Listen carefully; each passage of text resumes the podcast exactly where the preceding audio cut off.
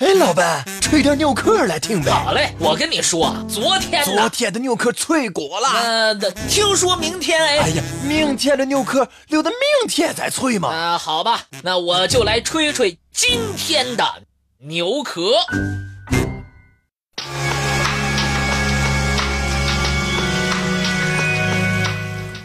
公元前二百二十一年，秦始皇统一六国之后。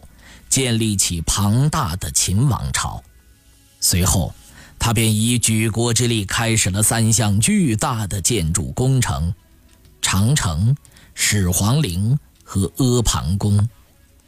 两千多年后，人们仍然感叹于秦长城的雄伟和秦始皇陵的肃杀，然而，阿房宫却因为战火而远离了人们的视野。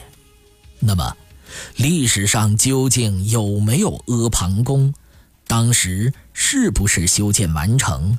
阿房宫到底有多大？是不是被项羽焚毁呢？却始终是没有答案。它为何命名为阿房宫？有人说是因为爱情。传说，秦王嬴政。爱上了民间一个芳名叫阿房的女子，但美丽的爱情并没有换来美丽的结局。阿房红颜薄命，很年轻的时候便香消玉殒。为了纪念曾经深爱过的女子，嬴政不惜耗费巨大的人力物力，修建了极为奢华的阿房宫。然而，在历史学家的眼睛里，阿房宫名字的来历却没有这么浪漫。历史学家们考证认为，阿房一名并不是最后的名称，而是一个临时的名称。秦始皇本打算等整个宫殿全部建成之后再为其更名，岂料到秦朝灭亡的时候，阿房宫都只是建起一座前殿而已。至于为何使用阿房作为临时命名，古来说法不一。有人认为，阿房是根据当时宫殿的形状命名。阿在古语当中有呈弯曲的地方的意思，而阿房宫又是四阿旁广，于是便有了这样的名字。还有人认为。阿房宫的名字源自于它建立在高耸的山丘之上，《汉书》当中有记载：“阿者，大陵也。取名阿房，是言其高若干阿上为房。”大字的意思就是说阿是高大山丘的意思，阿房就是建立在高峻山丘上的宫殿。山丘一说得到了很多学者和专家的赞同，考古学家和地质学家都曾到过阿房宫的遗址考察，发现遗址正好坐落在一座山丘之上，周围都是一些宫殿残留的高大地基。《阿房宫赋》当中描写其覆压三百余里，隔离天日。处不知几几千万落，一日之内，一宫之间而气候不齐。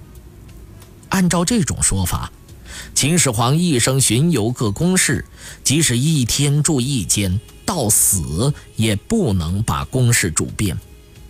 当然，文学作品的描述难免会有夸张和修饰的成分，但从中可以隐约看到。阿房宫的庞大和伟岸，《史记·始皇本纪》当中记载：前殿阿房东西五百步，南北五十丈，上可以坐万人，下可以建五丈旗。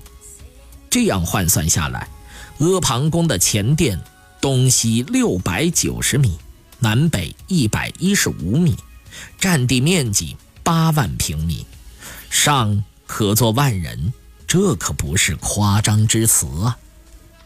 不可否认，阿房宫宫殿繁多，建筑面积庞大，规模宏大，是世界建筑史上难得一见的宫殿建筑，不能说独一无二，也恐怕是难以超越了。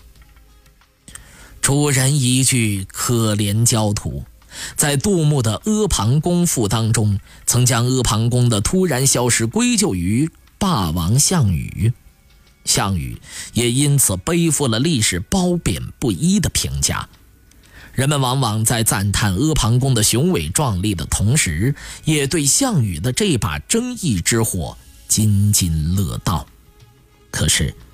考古学家们经过实地勘探，却发现，杜牧说法可能是一种文学杜撰，因为考古学家发现，阿房宫遗址上并没有大火焚烧过的痕迹。如果推断没错，项羽当年烧的是咸阳宫，而并非阿房宫，而且，项羽到达秦宫的时候，阿房只有一座前殿，其余的。便是庞大的地基，烧地基恐怕远不能消除项羽的心头之恨吧。这座恢宏而华丽的宫殿，恐怕只能是秦始皇脑海里的一个蓝图而已。